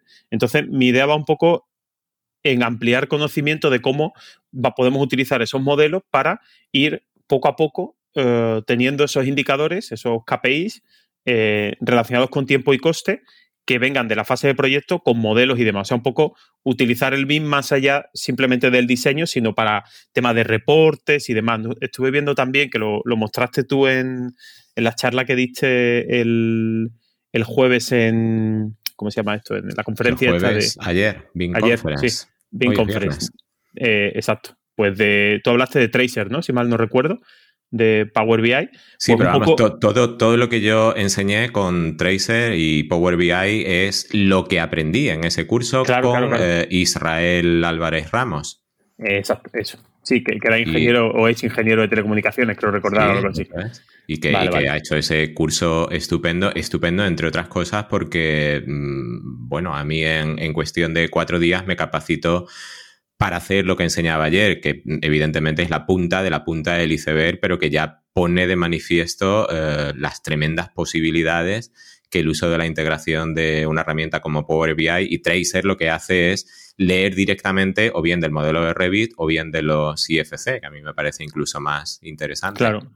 Exacto, yo ahora mismo tenía planteado, bueno, pues un poco eh, esos flujos. O sea, al fin y al cabo se resume en sacarle más partido. Mi objetivo es sacarle más partido a los IFCs. ¿no? Entonces, esos IFC, yo ahora mismo, cuando estaba, se trataba de sacar datos, eh, una opción que había estimado que, bueno, tenía un, coste razonable, era pues coger BIM Vision y tiene un plugin que se llama Advanced Reports o reportes avanzados o informes avanzados, creo que se llama, no sé si tiene traducción, que te permite extraer de un modelo con un filtro de selección, con lo que tú quieras, extraer a, Excel eh, ciertos elementos con ciertas propiedades, como si fuera una especie de pseudo tabla de planificación, pues intentar que esa información de esos Excel, poder trabajarla con ese Power Query, poder eh, hacer, ¿cómo se llama? Eh, ¿Cómo era? extracción, transformación, ahí cómo eran los, pasos de Power BI, ya no me acuerdo, qué mal alumno soy. bueno, extraer esos datos, manipular esos datos y transformar esos datos, ¿no? De, del Excel. Entonces, una vía directa puede ser, o indirecta, mejor dicho, de ese IFC, coger un programa que lo convierta a Excel y manipularlo, pero si se puede hacer directamente con, esos plugins y demás, pues a lo mejor puede merecer la pena en un momento dado, ¿no? Habrá que ver también costes de licencia y demás, si, si tiene sentido, pero es un tema que me gustaría profundizar este año y de complemento, pues eh, si profundizo un poquito más en, algún tema de programación que pueda venir bien, no sé si con JavaScript, si con Python, pues JavaScript de Python sí tengo ya una, tengo unas nociones un poco más, más, básicas. De JavaScript, pues no, la verdad es que lo he tocado poco. Entonces no sé si a lo mejor podría ser algo interesante para los fines de semana ir aprendiendo un poquito lenguajes de tipo script de este tipo para eh, ayudarme a, procesar esos datos. Entonces, bueno, también hice algunas cositas de macros de Excel, también por, por aprender un poco. Ahí utilicé también, por ahí hay unos cursos de ¿cómo se llama este hombre? De píldoras informáticas que están, que están bastante bien por, YouTube para temas de programación y demás. Eh, entonces, bueno, pues eso es un poco lo que tengo pensado. Un poquito centrarme en la faceta de información y menos en la de modelado. Pues mira, antes de salir de este bloque de formación, porque antes te decía yo, y, hablo como Marco o hablo como, hombre, voy a aprovechar la oportunidad también, que si no va a quedar mal, ¿no? De, hablar como vicepresidente de Building Smart Spain. Em, yo soy el responsable del área de formación y, eh, hombre, vamos a aprovechar para hacer un poco de publicidad, no publicidad, poner de manifiesto que no sé lo que se puede contar aquí, pero ayer tuvimos la última em, reunión de la junta directiva y se están cociendo cosas muy interesantes en Building Smart, con lo cual, bueno, pues no puedo dejar de animar al que no eh, sea socio o al que no nos conozca, pues que entre en la página de Building Smart en un momento dado, pues que se asocie, que cuantos más seamos, pues más podremos hacer y mejor. Eh, pero mm, a modo de primicia y bueno, pues como yo soy el responsable de ese área de formación, pues aprovecho para comprometerme. Una de las cosas que queremos hacer este año es eh, generar información sobre, sobre IFC. Algo parecido a lo que mm, ya se hizo hace un par de años, donde también tuve la suerte de participar, se generó una documentación sobre BCF que en aquella ocasión sirvió básicamente para que la gente le pusiera cara al BCF, que, para muchos era algo como demasiado etéreo, no sabían cómo funcionaba. Evidentemente ese problema no lo tenemos con IFC, todo el mundo sabe lo que es un IFC, pero no todo el mundo tiene claro cómo se usa, cómo se genera, cuál es su potencial, cómo se estructura, cuál es la diferencia entre versiones del esquema. ¿eh? Eh, eh, no tiene claro que en realidad IFC no es un formato de archivo, sino que eh, es una forma de, organizar la información, ¿no? Un esquema. Y em, la idea, pues, es crear de nuevo algo para todos los públicos en la línea con otras publicaciones y que simplifique un poco esa em, información sobre IFC, esa documentación que la hay, pero que resulta demasiado críptica, ¿no? O por lo menos demasiado críptica al que simplemente necesita hacer uso del IFC para todo lo que tú estabas contando. Estabas hablando, Javier, de medir y ya nos da igual si medimos con Cost IFC, con Open Quantities o con Mamba.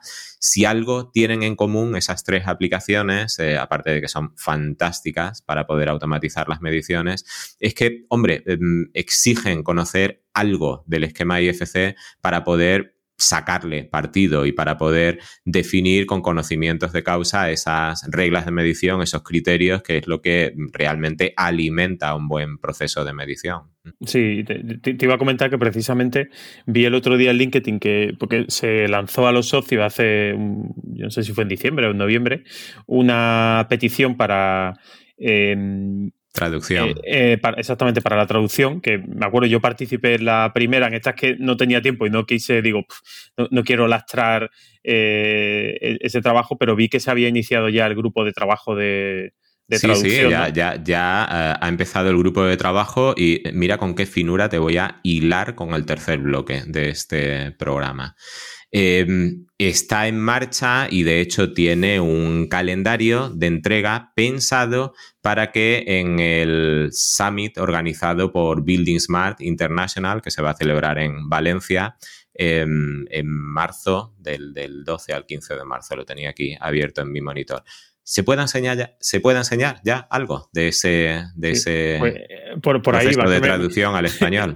Estaba mirando el guion y digo, tenemos ahora la parte de evento y digo, ay, de verdad que me acuerdo yo que ponía que, que querían enseñar algo en el, en el Summit. Claro, a ver, tenemos un estándar, queremos que todo el mundo utilice el estándar, pensamos en estándar y enseguida todos nos vamos al inglés, pero oye, igual no todo el mundo tiene esa capacidad para manejar ese vocabulario en inglés, ¿no? Pues oye, tenemos ya herramientas que pueden simplificar ese proceso de acercamiento al IFC y evidentemente, pues para los que tenemos el español como lengua madre, el, el tener, un, tener ese diccionario, pues nos Pero puede venir va- muy bien a todos. ¿Qué, qué se va a traducir? Solo la parte dentro de- del estándar, cuando uno pincha en una clase, un elemento, eh, IFC, IFC Door, ¿no? Pues eh, ponía algo así como eh, eh, lenguaje natural o algo así, o como. O sea, hay una parte como que te explica qué es una puerta y después ya viene la documentación técnica del IFC. ¿Qué es lo que se va a traducir? ¿Esa parte? Eh, eh, se, se- se van a traducir, a ver, va a ser un, un proceso también iterativo, es decir, en esta primera fase se va a traducir, digamos, lo más usado del IFC. Se van a traducir, por supuesto, entidades, se van a traducir tipos predefinidos y se van a traducir también las principales propiedades usadas a la hora de alimentar o de definir eh, eh, paramétricamente o, o la información asociada a un modelo, pero que va a ser un proceso iterativo. Vale, vale, perfecto. que, que en esta primera fase va mucho más allá de entidades y tipos predefinidos. No, no, me parecía un buen. vamos, algo más que necesario, desde luego. Todo lo que sea simplificar cómo se entiende eh, y difundir IFC, yo creo que bienvenido sea y, y vamos, nunca estará suficientemente pagado todo ese trabajo. Vale, Y, pues. y te he dejado ya ahí votando Claro, el International Standards Summit de Valencia 2024. Correcto, así que podemos arrancar ese tercer bloque en el que sacamos nuestro calendario analógico o digital, cada uno el que utilice. ¿Y qué tenéis en la agenda para...? No, ¿qué, qué tienes Ah, tú? no, que tengo Porque yo, sí, el eh, primero, sí, el aquí primero. rojo, verde y azul. Es verdad, es verdad. Rojo sí, eres tú. estoy, yo, estoy yo primero. Bueno, yo el calendario, lo que tengo ya puesto, mira, lo voy a abrir ahora mismo, es, eh, bueno, lo primero, primerísimo es el ese UBIM, ¿no? Que si mal no recuerdo es del... Yo diría que no. No, hay que, que hay primero. A ver, piensa. Granada, Ah, es que yo eso no sé la fecha. Pero- Yo eso no sé cuál es la fecha. Pero Bueno, eso, es- vale. eso eh, quedamos verdad. el año pasado en que iba a ser calentamiento de motores Es para verdad, cierto, cierto. El, el encuentro de usuarios BIM de Andalucía, eh, pues... Que, que me, año- me- me consta que se está ya organizando, es Ya. decir, que, bueno, ha podido ser una incógnita hasta ahora, pero ya, ya está ahí Ah, pues Álvaro dando el callo, ¿eh? Ah, perfecto, pues Álvaro no- Sánchez no- Palma. No, no sabía yo que estaban ya planificándolo. Es verdad que el año pasado fue, si mal no recuerdo, previo a Semana Santa. No, Sí, la la, fecha no sema- sé, la pero semana, la semana la antes. de semana antes, sí, porque Santa, recuerdo sí. que estaba allí en Córdoba estaba montado ya todo el tema de carrera oficial, palcos y demás. Entonces, es verdad, eso lo tenemos eh, este año, así que, bueno, pues eso sí o sí va a ser un evento al que hay que ir. Además que, hombre, gente de Granada y buenos vimeros por allí, por, por Granada y por Motril, tierra independiente también, ¿no? Así que habrá que. Bueno, eso cuento con vosotros dos, ¿no? Supongo. José, Uf. Granada te pilla cerca. Bueno, más o menos. Son tres horitas y media. Tres horas. A todo le pones Madre, pega. Eh, que lo que te plantaste el año pasado. Si fuiste a Córdoba, más lejos estaba Córdoba el año pasado. Bueno, pero espero que ya haya prescrito, como fui a Córdoba. Eso no pasa Pero- nada. Nos vamos a pero llegar a sí. Granada. eh. Oye, que si Más si tú vas a esquiar, o sea, no me digas tonterías. Si tú te vas, te escapas a Granada a esquiar de vez en cuando. Coño, pues ahora que lo dices, igual hago un combo. Bueno, a ver si te queda nieve, a ver, a ver viernes- cuándo va ah, a ser bueno, esto. ¿Cuándo va a ser? ¿Hay, hay mes? No, no hay fecha todavía, pero bueno, habrá que pensar que será sí. mm, abril. A ver, hay Si que decirle a, viernes, a Álvaro sí. Sánchez Palma, a Manuel García Navas que tienen que poner fecha ya porque hay que bloquear fecha en el calendario, si no es que si lo hacen un pasa viernes, lo que pasa. el viernes BIM y el sábado esquí. Hombre, Lo, lo harán el sábado. Y el sábado skin. Lo, lo harán el sábado, digo yo. No creo que lo, haya- lo hagan un viernes. En Córdoba fue en viernes. No, fue sábado. No, fue un sábado. Que nosotros fuéramos un viernes diferente. Eso es Cierto, distinto. Cierto es. sí. Nosotros nos fuimos, nosotros quedamos allí el viernes por la tarde. Sí, que yo por circunstancias llegué a comer, me encontré ese día de regalo. Eso. Y no sé por qué, y no sé si nos volvimos, no, nos volvimos el domingo, al día siguiente, no creo, ¿no? ¿O cómo fue eso? O el mismo, día, no me acuerdo lo que hicimos. Yo me fui el sábado por la tarde. Pero si fue el sábado. Yo sí, yo sí aguanté hasta el domingo, creo que vosotros os Ah, no, no, yo me- es verdad, el que, el que aguantó fue Marco y Alicia, es verdad, lleva razón. Bueno, pues vale, pues eso, calendario. Después tenemos Eubim, que gracias a. Gu- Gu- Gubinant, que estamos hablando, pero no sé si le hemos puesto. Bueno, le he puesto encuentro usuarios BIM de Andalucía. Así que, y que Extremadura. también tuvimos. Y Extremadura. Y Ellín. Y vamos y lo cubrimos, ¿no? Grabamos allí. Pues qué, más qué- qué remedio. Venga, va. Si tú no vienes, no, nada será igual, José. Eso es así. No se nota cuando yo me voy. No, no se nota, casi. y eso, y tenemos después, bueno, pues eso estimamos que será abril, posiblemente, ¿no? A ver si me lo, van, me lo van a juntar con la feria, que estoy mirando que la feria de, de Sevilla, que es la semana del 15, verás tú que me lo va... No, no creo que... Este año viene pronto la feria de Sevilla, claro. Claro, viene- de aquí en Badajoz estamos en carnavales ya en la semana que viene. O sea que ya Claro, sí, viene este todo del, del- del Semana tirón, Santa, Viene todo hilado. Domingo de Ramos, 24 de marzo, así que eh, tres, eh, cuatro semanas después, eh, domingo, primer domingo de feria, así que bueno. Pero Pues lo de abril lo, lo- lo estás computando como calendario de eventos. Oye, que podría ser, ¿eh? Sí, hombre, yo para mí siempre... Calendario de eventos BIM. hombre, yo, to- todo el mundo está invitado a venir. Hablar de Eh, BIM a la feria. Pero sí, con lo que me contaste cuando estuve en Sevilla de la Feria de Abril, te sale más barato ir al Gubiman que quedarte en Sevilla. Hombre, eso sí, seguro. O sea, eso sí es verdad, el dinero que cuesta. No lo dudes. En claro. Te, te- te dan de comer y de beber, te, vamos, te tratan a, a cuerpo de rey. Y, y no- nos darán pionono y cosas de estas que, que tiene Manuel García Navas por allí, por su pueblo. Yo recuerdo la, la frase de Álvaro el año pasado. Dijo, eh, hemos encargado un catering, pues no sé, si para 80 y estamos 50, así que Comer, ¿verdad? que no nos falte de nada. Es verdad, es verdad, me acuerdo de eso. Que había comido. Por... Joder, si, si había hasta aguardiente en el. En el... Anís, ¿quién llevó el anís? Anís, anís. No sé, pero allí en el desayuno había anís, me acuerdo. Y algunos Me- hechos me- mucho rico. menudo anisete me metí Sí, yo sí. antes de mi Es intervención. verdad. A mí es que el médico me ha dicho que solo puedo tomar alcohol por la noche. Vaya por Dios. Y bueno, pues eso, mayo tenemos Eubim, eh, que, lo, que gracias a, a que José eh, es un tipo precavido, pues ya tenemos nuestro hotel reservado desde noviembre, ¿puede ser, José? Sí. Octubre, noviembre, ¿no? Cuando, cuando abren para reservar, ya teníamos reservado sin saber exactamente la fecha de, Sí. de, Eubim. Pero bueno, que esa es la forma políticamente correcta de llamarme cansino, ¿no? Bueno, no, ya, pero joder, yo te, te estoy tratando bien. Ya, ya que yo no os puedo cuidar de otra forma, hago lo que puedo. Hace, está bien, está bien. Y bueno, y el, el tema del los, eh, el Standard Summit eh, de Building Smart este, ¿qué fecha has dicho que era, Marco? Era después de UBIN, ¿no? Me parece. No, no, no, antes, 12 y 15 de marzo, si está Oh, ya a la vuelta me- de la esquina. Me, me estoy saltando todos. Pues ese 12 y 15, eh, eso es Valencia, ¿no? Valencia. Bueno, pues Dos semanas antes de Win. ¿tú, tú vas a ir o qué? No, dos semanas, no, dos No, meses. ese- Do- dos Ah. meses antes. Eh, antes de Semana Santa. Vamos a ver si nos centramos. Eh, vamos ¿Vas por a ir o qué? orden. Marzo, eh, no, no lo sé, no lo sé, porque esas fechas no, no, a priori no me vienen bien. Eh, en orden cronológico, tenemos en marzo el, el Summit de Valencia, Building Smart. En abril, previsiblemente, tendremos Gubinant, grupo de, de encuentro de grupos de usuarios BIN de Andalucía, y ahí estamos adoptados también eh, el, el grupo de Extremadura. Abril. Mayo, EUBIM. Y bueno, ya como estamos hablando todos, eh, otra cosa que yo me voy a pensar este año, porque fijaros, no sabía que había un, un congreso BIM en, en Portugal, en Lisboa. Y teniendo en cuenta que yo tengo Lisboa a menos de dos horas de casa, hay un congreso en Lisboa del 8 al 10 de mayo. Ajá. ¿Y cómo se llama? cual, eh, Con- pues Congreso BIM de Lisboa. No, no lo sé, pero lo puedo mirar ahora mismo. También puede servir para calentar motores. ¿Y para cuándo? Eh, eh, 8 al 10 de mayo. PT BIM. PT BIM. Quinto Congreso Portugués de Building Information Modeling.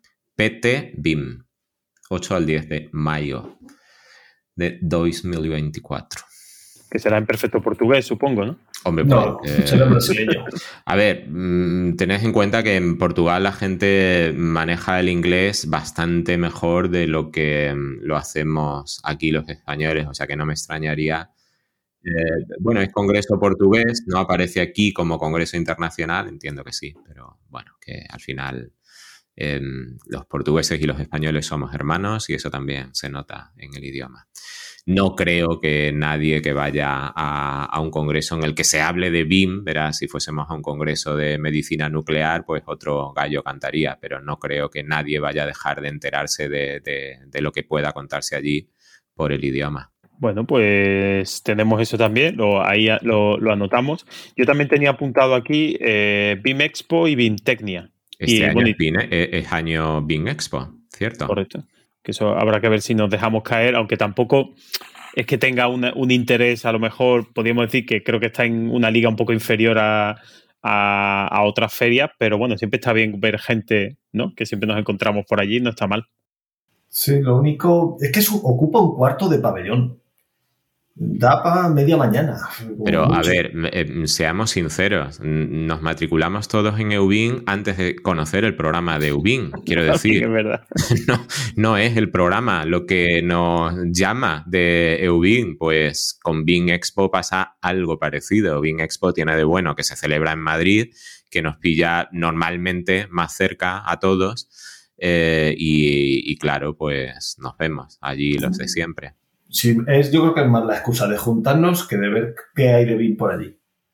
Porque al final no deja de ser de expositores mm, bastante un porcentaje de comerciales y alguna charla. El año pasado Pero es, tú- una feria, no, no es un congreso. Y, Pero bueno, y- es la excusa para juntarnos y ir a ver el regueón. Sí, además yo quiero pensar, oye, este se celebra cada dos años, quiero decir, hay tiempo para pensar y repensar y aprender de los errores, que yo creo que hubo muchos en la última edición, yo creo que con una muy buena intención se programaron em, muchas eh, charlas, intervenciones y que por lo que sea eh, muchas se celebraron prácticamente a, platea vacía. Entonces, no sé qué es lo que falló allí, pero yo quiero pensar que se hará lo posible porque son mejores de cara a este año. Entonces, lo que quiero decir es que, oye, que no es solo una feria donde te vas paseando por los cubículos de los expositores, que realmente había un programa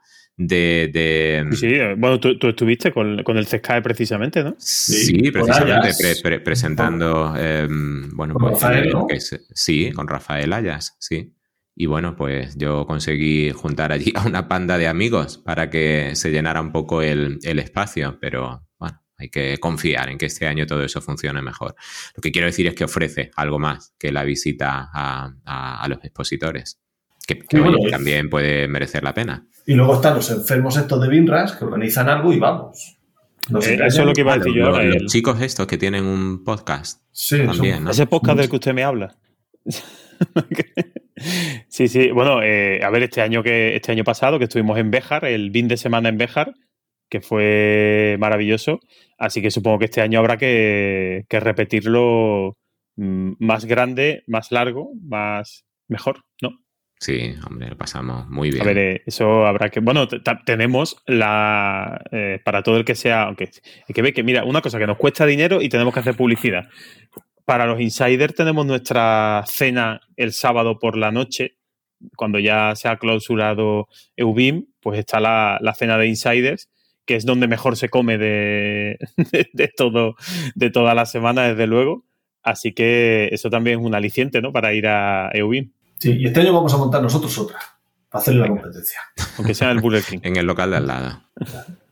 Es verdad, es verdad. Vaya, y te ganaste tú una suscripción gratuita un año a, Sí, a, a esto, a, a Insider. haciendo el pino. Bueno, en realidad ahí recogió el premio. Bueno, sí. Ya lo, lo- lo- lo llevaba ganado Se- de casa, pero se, ahí lo, se lo ganó en el balcón, es verdad. Pero yo sí que pediría una cosa. Si después, si vamos a Bimespo y eh, por la noche hay cena, sí que pediría que no termináramos tomando un cubata, con todo el respeto del mundo, en un local. Era peruano o algo así. Era maravilloso y creo que nos reímos. que además estábamos solos y parecía un, bar de viejos de los 70. Claro, ¿quién estamos? Estamos Rogelio, Evelio, eh, Luis, Luis y nosotros. Ah, no, Rafa Teresa no sé si se había ido ya o no. Yo creo que sí que se había ido. Uy, a mí, a, mí me mataron en esa terraza a la que subimos, que subimos a tomar un cubata y como estábamos a 37 grados bajo cero, acabamos todos con un té, un café, un... Eso está, está bien, pues sí, pues hay que... Eso no, estaba mal. Y bueno, pues todo ese mundo al final de comunidades y tal, si lo que te ríes con la gente, que es lo que, lo que decimos siempre, si vamos para ver gente, ya para hablar de BIN ya tenemos todo el año. No nos vamos a centrar ahí. Eh, yo tenía también apuntado, eh, que creo que Marco, tú fuiste el año pasado a Vintecnia, ¿no? A sí, Valladolid, Vintecnia está muy bien, sí. Valladolid a mí me pilla relativamente cerca, sobre todo si, dormimos en Béjar, hablando de, de Béjar, que es con mi, yo soy bejarano de adopción. Y entonces pilla cerca y yo creo que es, eh, a ver, no es congreso, es, pues no sé ahora mismo cuál es la, la la etiqueta que tienes, ¿no? Mientras, mientras yo hablo, pues tú lo buscas. Pero sí, está muy bien. Eh, echar dos días en Valladolid, realmente em, los años que he ido yo, que ya han sido tres, he estado allí efectivamente este, eh, este año por tercera vez.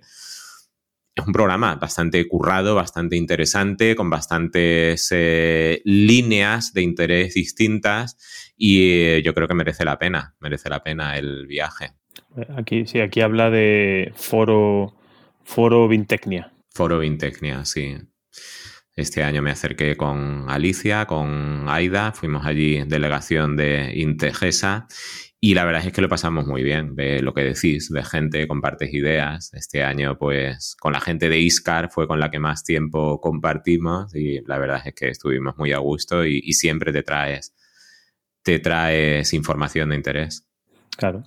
Y ya, esto de calendario, ah, aquí se puede hablar hasta de las vacaciones, ¿no? Que, Yo sé que, la, parte gastronómica siempre es importante. Bueno, pues los patrocinadores eh, invitan. Eh, eh, este año estuvimos el sábado por la noche cenando en un barco que iba navegando por allí, por el Pisuerga, y oye, fue una experiencia bueno, pues paralela ¿no? a lo del BIM, pero que siempre, siempre gusta. No me hubiera podido yo imaginar que cenase navegando por el Pisuerga. O sea, es que yo no sabía ni que el Pisuerga era navegable, o sea, con eso te lo digo todo. yo, tampoco, yo tampoco. A ver, esto era un barco tipo Mississippi y, y, bueno, pues la verdad es que fue un paseíto muy agradable. Además, esto se celebra en octubre, que uno piensa que en octubre en Valladolid pues ya mm, puede hacer cierta rasca y la verdad es que tuvimos un tiempo estupendo. Muy bien, lo pasamos muy bien. Nada, yo desde luego, si puedo este año, en cuanto se publique la fecha, intento bloquear, porque si no es muy complicado. Y sí, yo me dejaré caer también por Vintecnia. Marco es el embajador de Vinposca, va a todo, a, en todos los araos está metido el tío. ¿eh? No, en, en, estos que hemos contado, al final estamos hablando de, de, cuatro, de no sé, de cuatro, quizás cinco al año, ¿no? Bueno, pues, oye, mira, uno Hombre, por Ha puesto Gubinan, Eubin, el de Lisboa, el Standard Summit, Expo, Vintecnia, ya van A ver, de, seguro vamos a contar con Eubin, por supuesto, Gubinan, Expo y mm, yo me atrevería a poner de seguro también eh, Vintecnia. Eh, Lisboa y eh, Valencia Summit, mm, oye, pues mira, si caen, bienvenido sea. Así que como no queréis a, a David Marco como lo quiero yo, él tiene un calendario en su... Es verdad, cierto. ¿Veis? ¿Ves cómo valgo para algo? ¿Que decís que no? Sí, sí, sí que, sí que es verdad. Recuérdame la web que no me acuerdo. Eh, la tienda en diario de. Bueno, está el propio. En la propia web de, Building Smart está el calendario. Eh, y después supongo que será en diario de un BIM manager, ¿no? En davidbaco.com. Ahora seguro que se está tirando los pelos escuchando, no, que está aquí, que está allí, que Digo, pero es que no, me acuerdo dónde estaba el calendario. Oye, pero sí, hay que, hay que reconocerle esa labor a David. ¿eh? Le mandamos un saludo y la verdad es que esa labor de recopilación y de integración de información hay que agradecérsela. Y nosotros además tenemos que agradecerle, nosotros BIM Podcast, quiero decir, tiene, ahí no recuerdo ahora, por ahí estará el documento, una especie de histórico de hechos de relevancia en la historia BIM y ahí está reflejado BIM Podcast como, como, como lo que somos, vaya, como el primer podcast sobre BIM en castellano. Pues sí, sí, ya, ya, me ha notado aquí eh, en su web de, bueno, diario de un BIM Manager, Cubing Gest, eh, tiene una parte de, eventos, aparte del tema de libros y demás, que tiene ahí un montón de material pues tiene aquí el evento, madre mía, la de cosas que salen en, el evento. Salen cosas desde enero, o sea, hay, bueno, aparte de las conferencias estas de, organizadas por NTI, ¿era? O N... NTI, sí. NTI, sí, ¿no? Vale, que son las que tuviste tú. Pues sí, aquí tiene un calendario fantástico y eh, estoy repasando y todo, yo creo que todos los meses, mira, julio, hasta en agosto hay algo. En julio no, no hay nada por ahora. Julio, julio y diciembre son los únicos meses que he detectado así de un vistazo rápido a día de hoy que no, que no hay nada. Pero vamos, que es, que, es brutal la cantidad de cosas que tiene, que tiene aquí anotada David. Que el que le interese, ponemos el enlace en las notas y que lo mire. Claro, claro. Es que llevamos casi una hora y media agobiando a la gente pues venga, se acabó. Yo me, em, estoy cayendo ahora en que yo, como, como miedo me dabais, luego esto mm, yo creo que en medio está quedando bien, pero eh, yo tenía pensado antes casi de abrir la boca de, mandar un aviso o una advertencia en plan, querida audiencia, querido, querida oyente, si esta es la primera vez que nos escuchas, si has decidido que le vas a dar una oportunidad a BIM Podcast con este episodio 54, mala idea. Este no es el episodio. Oye, pues no, ha quedado mal. ¿eh? Yo lo estoy viendo bastante, bastante razonable. Para haberlo hecho tú con mis medios. y sin Marco. que, resta. Vale, vale. Oh, yo, me estoy viniendo abajo por momentos. de, lo bien que está quedando la improvisación, pero bueno, como no tenemos invitado, no, pues tenemos que intentar elevar nosotros el nivel, sacar lo mejor que tenemos. Nos estamos exprimiendo. Yo ahora me estoy secando el cerebro. Cuando llegue ahora a cenar, me van a decir, ¿qué te ha pasado? Digo, lo he dado todo en el programa. Y aquí hemos estado. Bueno, pues yo creo que ya podemos ir cerrándolo entonces, ¿no? Hemos hecho ese poquito repaso profesional, formativo, calendarístico, ¿no? Agenda. Y nada, emplazarnos al, próximo episodio, ¿no? En el que eh, hablaremos de infraestructura. Quién sabe si empezaremos una trilogía o una serie de programas dedicados a de la acera para afuera como dice José. Pues sí, yo lo consideraría un, episodio uno, porque sí que es verdad que hemos hablado de, infraestructuras y hemos hablado de infraestructuras con José Luis Rodríguez y con eh, Laura eh, y con alguno más, ¿no? Sí, hablamos sobre la, guía de Extremadura de requisitos con Pedro, con Pedro Izquierdo, si no me equivoco no vamos a meter la pata, vamos a buscar por aquí episodios. Pero sí que es cierto que nunca hemos hablado, es decir, hemos hablado de forma tangencial, ¿no? De, bueno, pues la relación de las infraestructuras con el BIM y con el GIS y, tal, pero, o, desde el punto de vista de la administración, pero mm, no hemos entrado nunca eh, de lleno en el, proceso de trabajo ¿no? de una aplicación para infraestructuras y lo vamos a hacer el próximo día con Alberto. Con Pedro Rodríguez Izquierdo hablamos en el 39. Con José Luis, pues por ahí lo tenemos. No, el de José Luis fue antes, ¿no? José Luis fue antes. Sí, y con Laura Martín Forero en uno reciente. Pero bueno, yo creo que, este va a ser el primero 100% dedicado a, eso, a trabajo y modelado con una aplicación. Estupendo. Pues nada, así que yo creo que toca ya despedirnos, ¿no? Yo por mi parte, eso, agradeceros que hayáis llegado hasta aquí, que no haya sido demasiado, demasiado rollo. Yo creo que ha quedado al final hasta entretenido, las cosas como son. Quedado defendible. Defendible, ¿no? Yo creo que para ser enero, que es un mes así como tristón, ¿no? Pues no, no está mal. Ya llegará la primavera y tiempos mejores. Pues sí, que nos lo dejen en los comentarios si les ha gustado. Pues nada, señores, despedida de Javier, despedida de Marco, despedida de José. Hombre, a mí me gustaría despedir con un consejo y con un aviso. Miedo me das. Un consejo es que corre. Si no alcanzas tus metas, por lo menos adelgazas. Y, y un aviso. Si alguno ha cogido algún kilo estas fiestas, que no se preocupe que los tengo yo, que venga por ellos. verdad. Sí, que miedo nos da, miedo nos da. Pero no veis, eso es lo que le da la salsa a estos episodios, que tú puedas comentar estas cosas. Sí, de no, pero esto De eso sabe, de mierda de esas sabes todas las que tú quieras. Uf, gano al trivial a todos. Muy bien, pues nada, hasta aquí este 54 episodio de BIM Podcast. Si quieres proponer algún tema, sugerir invitados o te animas a venir por aquí y evitar que tengamos estos episodios eh, nosotros tres solos, pues nada, eh, puedes dejar tu comentario en bimpodcast.com, seguirnos en nuestros perfiles de redes sociales o contactar con nosotros en el correo info arroba bimpodcast.com. Encontrarás todos los enlaces, algunos de los que hemos ido recopilando, eh, en las notas que acompañan al episodio. Y como siempre, recordarte que puedes buscarnos en cualquier plataforma de podcast o si tienes dudas, entrar en la web bimpodcast.com barra suscripción. Y échanos una mano a financiar este proyecto. Así que cuando vayas a comprar algo en Amazon para colaborar con esta causa, hazlo entrando desde bimpodcast.com barra Amazon. No te va a costar nada más y nos deja unos centimillos que nos ayudan a seguir con este proyecto. Un saludo y hasta el próximo episodio.